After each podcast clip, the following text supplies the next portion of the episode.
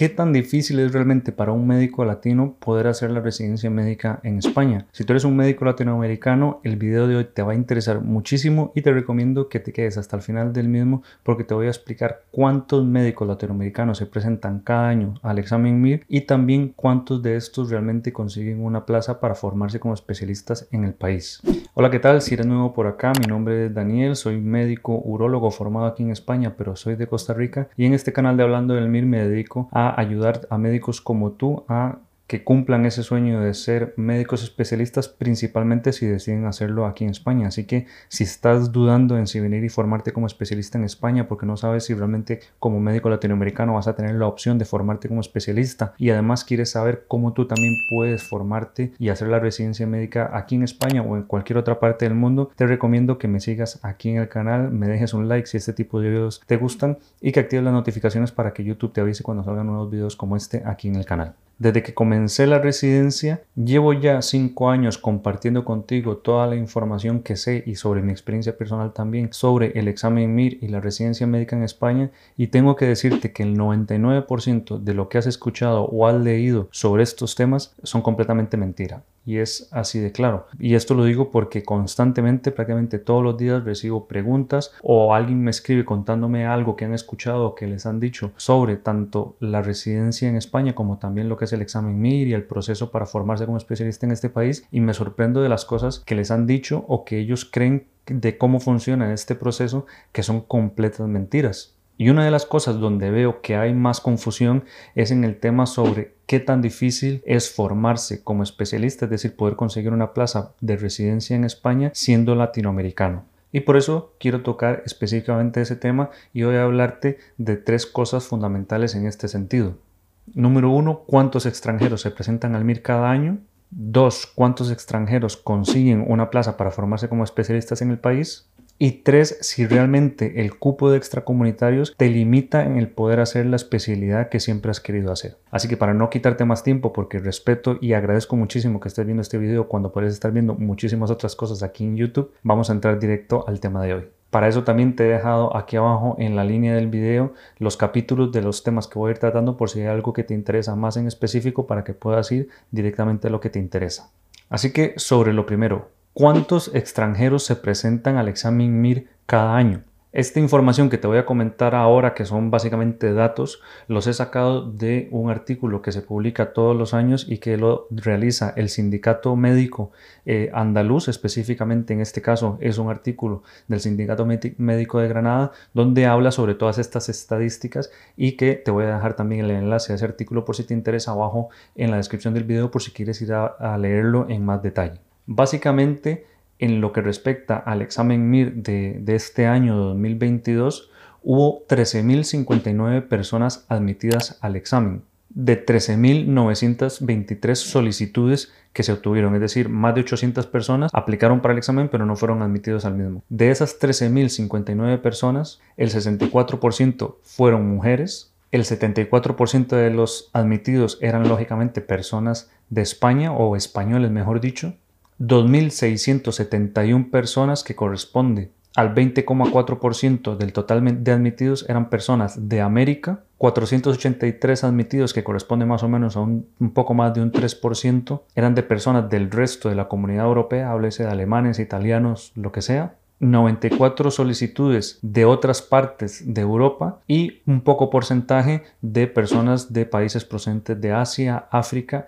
y de Medio Oriente. Es decir, que nosotros los médicos latinoamericanos realmente componemos el segundo grupo que más eh, de personas que más se admiten al examen MIR cada año, en este caso concreto en el examen de este año 2022. En cuanto a los países de, que más personas atraen al examen MIR, o sea, personas de, diferentes nacionalidades, lógicamente la nacionalidad número uno es los españoles, que eran 9.667 personas, pero después de ahí vienen eh, este grupo de personas de Latinoamérica. Básicamente los primeros países que más latinoamericanos vienen a formarse o por lo menos eh, vienen a hacer el examen MIR y presentarse al mismo son Colombia con 676 personas en este año 2022, le sigue Ecuador con 413 admitidos, Venezuela con 324 y posteriormente Bolivia con 297. Después en esa misma lista, digamos que en el top 10 seguiría eh, Italia, Perú, Cuba, República Dominicana y México con 102 admitidos. Eso es como el top 10 de los países de donde vienen más personas o que más personas son admitidas para presentarse al examen. En esto hay que tomar en cuenta también que probablemente en ese grupo de personas que de nacionalidad española que son admitidos al examen, probablemente haya un grupo no desdeñable de médicos que realmente son latinoamericanos, pero que tienen la nacionalidad española por diferentes motivos y entonces se presentan al examen lógicamente con su nacionalidad española y así no se ven afectados por el cupo extracomunitarios, con lo cual probablemente el número de latinos realmente sea mayor de lo que se refleja en, estos datos. Pero es importante que veas que efectivamente hay bastantes latinoamericanos que se vienen a presentar al examen MIR cada año. De hecho, si miramos las últimas cinco convocatorias que también se analizan en ese mismo artículo del que te estoy comentando, desde el 2018 hasta este año 2022, se han presentado más de 16 mil americanos, que corresponden más o menos a un 21,8% del total de admitidos en esos cinco años. Lo que sí es interesante, si ves esas gráficas o esos datos, es que en los últimos dos años, es decir, en el 2021 y en el 2022, el número de médicos eh, latinoamericanos que se han presentado al examen y que posteriormente han sido admitidos para poderlo hacer ha ido disminuyendo. Realmente no sé por qué será, no sé qué opinas tú, si será que tal vez que hay gente que cada vez más prefieren irse e intentar la residencia tal vez en otros países, tanto de aquí de Europa como en Alemania o en Italia, o que se van a Estados Unidos, o por qué podrá ser. Dímelo abajo en los comentarios si tienes algún, alguna hipótesis de por qué esto podrá estar ocurriendo. El segundo punto importante que quiero hablar es entonces eh, Después de saber cuántos latinoamericanos se presentan al examen cada año es cuántos de estos latinoamericanos realmente consiguen una plaza. Y en esto hay que hacer una diferencia muy muy rápida entre dos conceptos que siempre se confunden, que es lo que es el cupo de extracomunitarios versus un extranjero, que no son cosas, no son lo mismo. Es decir, no todos los extranjeros son extracomunitarios. Básicamente, de esto hablo muchísimo más en, en una guía muy práctica que tengo, que es completamente gratuita, donde te explico los cuatro pasos para poder formarse como especialista en Y te voy a dejar abajo un enlace por si te interesa. Pero básicamente no es lo mismo ser un extranjero, que básicamente es ser de un país que no sea España, eso puede incluir un país de la Unión Europea, como puede ser Alemania, Italia o Francia, versus ser un extranjero comunitario que es una persona que tiene una nacionalidad de un país fuera de la Unión Europea. Es decir, un alemán, por ejemplo, un italiano es un extranjero pero es comunitario, versus que una persona como yo que tiene una nacionalidad de Costa Rica o de Venezuela, Colombia, etcétera, no solo es extranjero, sino que también es extracomunitario. Entonces, en ese sentido, los extracomunitarios, que es realmente lo que eh, interesa, porque extranjeros hay muchos que consiguen plaza y no se ven afectados por el cupo extracomunitarios, realmente los, son los extracomunitarios los que tienen algún tipo de limitación a la hora de elegir plaza y es que solamente, como sabrás, existe un, un límite de cupo de extracomunitarios que corresponde al 4 ciento del total de las plazas. Entonces, ¿cuántos extranjeros consiguen plaza? Probablemente sean muchos más de lo que estoy diciendo actualmente, pero como lo que más nos compete para muchos de nosotros es si eres extracomunitario, sí que vas a estar limitado por ese cupo eh, del 4%, con lo cual, por ejemplo, este año eso correspondía a un poco más de 320 personas que podían elegir una plaza MIR. ¿Cuál plaza pueden elegir? Pueden elegir la plaza que quieran mientras el número que tengan en el examen les permita elegirla, pero en el momento en que esa persona, la número 320, que está afectada por el cupo extracomunitario elige una plaza, independientemente del número que tenga, número de orden, ya a partir de ahí ningún otro extracomunitario puede elegir plaza. Ahora bien, este año 2022, de hecho, es un año donde esto, digamos, ha habido como una excepción porque han habido plazas en el examen que nadie, mm, que nadie cogió. Son plazas que no se asignaron a nadie, que son más de 200 plazas. De hecho, son 217 plazas que no se asignaron y por ende, en estos próximos días, en junio, del 13 al 17 de junio, se abrió un plazo extraordinario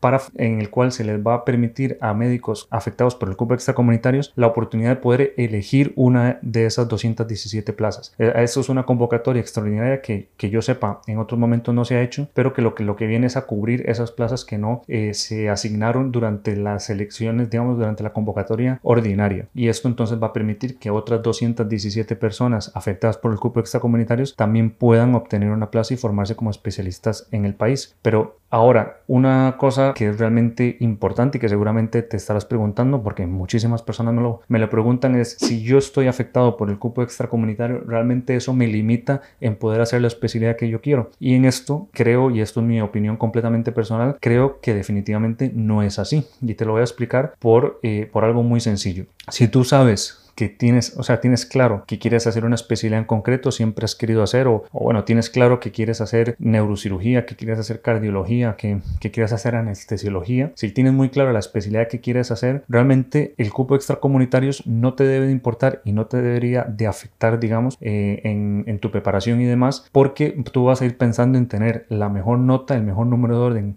más alto en el examen para así aumentar tus posibilidades de poder hacer esa especialidad, con lo cual siempre vas apuntando a, no vas apuntando a un número en concreto o a ver si voy a estar afectado por el cupo extracomunitario, sino a intentar ser el número uno. Y si, si lo haces así, es muy probable que quedes en un número que te permita elegir una plaza como extracomunitario. Aunque esto sí que es algo que, que no, no te puedo dar un número exacto, pero normalmente las plazas de extracomunitarios se suelen acabar en un número de orden en torno al 4500 o 5000. Han habido años incluso que ha sido hasta más bajo, con lo cual tienes muchísima posibilidad para elegir eh, la plaza que quieras. Asimismo, mismo como si sabes y tienes claro qué especialidad quieres hacer, sabrás o te darás cuenta en su momento que hay algunas de esas especialidades que requieren que tengas un número de orden bastante alto, con lo cual, de nuevo, tu objetivo va a ser poder tener el mejor número de orden posible y en ese sentido ya no tienes que pensar en el cupo de extracomunitarios porque de por sí estás apuntando a un número de orden alto. Hablo, por ejemplo, de especialidades como cirugía plástica, incluso cardiología, neurocirugía, dermatología, que se suelen acabar con un número de orden bastante bajo. Aún así, e incluso si no tienes demasiado claro qué especialidad quieres hacer,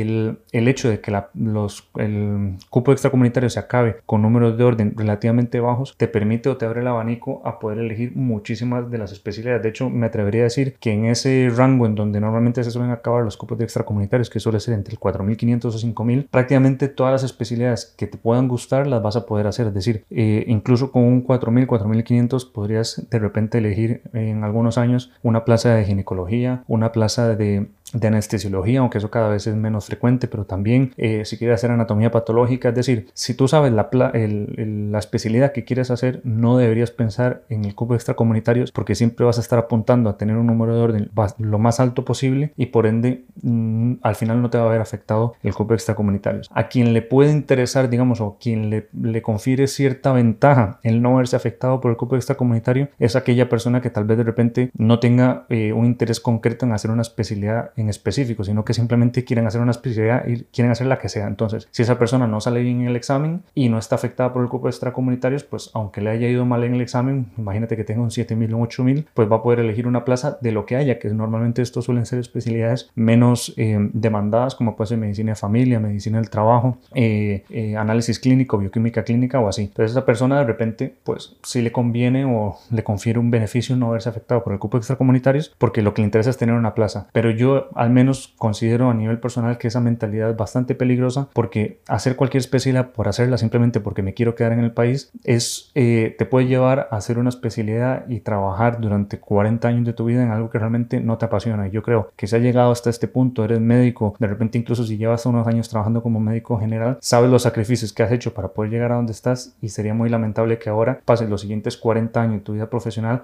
ejerciendo en algo que realmente no te gusta. Yo realmente creo que es mucho mejor y es un inversión más bien volver a prepararte para el MIR o para cualquier otro examen en el país que sea para poder hacer la especialidad que realmente te apasiona y formarte como un especialista en algo que sí te gusta y poder trasladar esa pasión a la al trato que tú le vayas a ofrecer a tus pacientes. Entonces, por eso para mí el cupo extracomunitario realmente no afecta a una persona porque si tiene claro lo que quiere, tiene que apuntar lo más alto posible y por ende el cupo extracomunitario digamos que pasa como a un segundo plano. No sé tú en este sentido qué es lo que opinas. Sí me encantaría también saber tu opinión y si tienes cualquier otra duda que me la dejes abajo en los comentarios. Voy a estar leyendo y, y respondiendo a todos ellos. Te recuerdo sobre el curso que tienes eh, gratuito para aprender más sobre eh, los cuatro pasos para formarte como especialista en España y mi curso completo donde te explico desde cero hasta desde que no sabes nada de la residencia en España hasta que termina la residencia y cómo va a ser tu futuro profesional. Abajo te voy a dejar los enlaces a esos cursos por si te interesan y pues nada más que es lo que te quería comentar en el video de hoy y ya nos vemos en el siguiente video.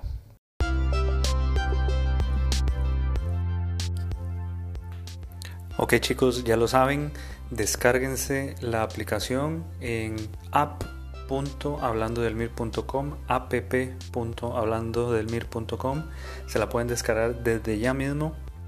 en todos sus dispositivos, en, el celular, en el iPad o en la tablet y en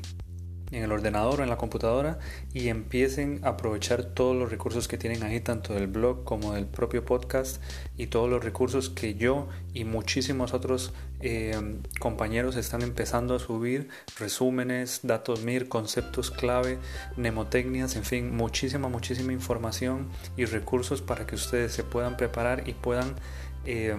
tener la mejor eh, nota, la mejor posición en el examen MIR y próximamente también con los recursos que vamos a tener de compañeros que se están preparando para el ENARM, el y otros exámenes, cualquier persona va a poder cumplir su sueño de ser residente en cualquier parte del mundo, que al final ese es la principal, el principal objetivo de Hablando del MIR. Así que ya lo saben, app.hablandodelmir.com, cuéntenme qué les ha parecido este episodio, si lo están escuchando eh, ya sea en Spotify o en Apple Podcast o en, el Google eh, Podcast. Eh, déjenme un like, síganme para que este podcast llegue a más personas y si lo van a escuchar o lo van a ver luego el video en, el canal de YouTube, déjenme un like y síganme para que también podamos llevar toda esta información y todos estos recursos a muchísimas más personas que también quieren cumplir su sueño de ser médicos especialistas. Así que muchísimas gracias por escuchar este episodio y nos vemos en el siguiente.